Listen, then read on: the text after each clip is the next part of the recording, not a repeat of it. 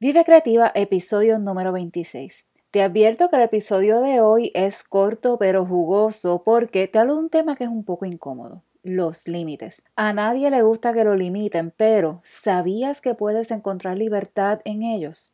Ese es el tema de hoy, así que quédate conmigo.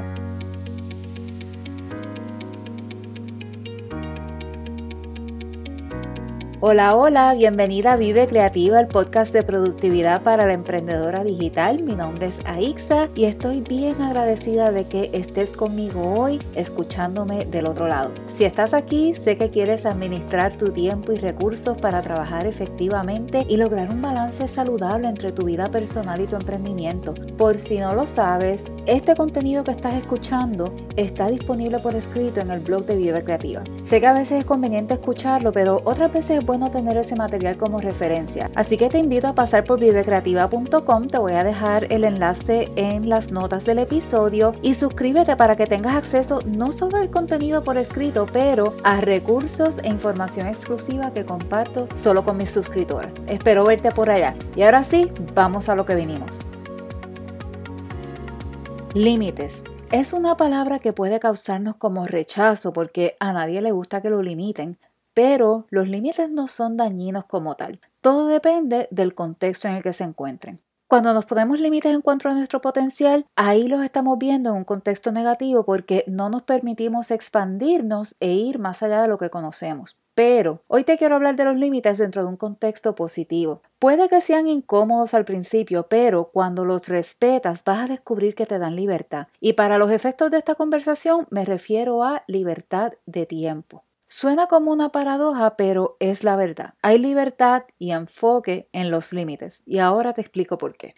Cuando se trata de tiempo, el tiempo como tal es ilimitado, es eterno, pero nuestro tiempo sí tiene límites. Por eso es un recurso tan valioso. Encima de que es limitado, una vez lo usamos no lo podemos recuperar, así que su valor es incalculable. Partiendo de la premisa de que nuestro tiempo es limitado, muchas veces no nos alcanza el tiempo porque no lo estamos administrando bien claro y pelado, como decimos en Puerto Rico. Entonces, si tienes un sinnúmero de tareas y responsabilidades que llenar en un tiempo límite, es necesario asignar prioridades y tiempos a cada tarea para que cada una tenga un tiempo justo para completarse. Vamos a poner un ejemplo. Voy a ponerme yo misma, no porque sea perfecta, pero porque es el ejemplo más cercano que te puedo contar. Por si no lo sabes, al momento de grabar este episodio estoy en medio de un proceso de formación donde estoy tomando unas mentorías. Eso significa que he tenido que reajustar mis horarios para tener tiempo de tomar las clases, completar proyectos y aún así continuar con la creación de contenidos como es este episodio, tener tiempo para asesorías, atender mis responsabilidades en casa, mantener mi rutina de ejercicios, etc.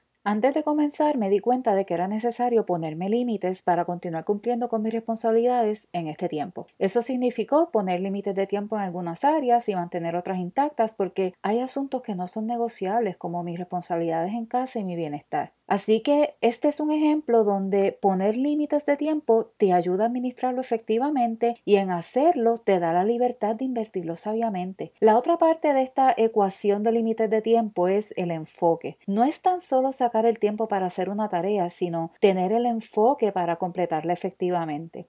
Cuando pones límites de tiempo en tu ritmo de trabajo, le permites a tu cerebro tener mayor enfoque. Para esto es importante que conozcas por cuánto tiempo puedes trabajar en una tarea específica sin perder el enfoque. Cuando llegues al final de ese tiempo, toma una pausa.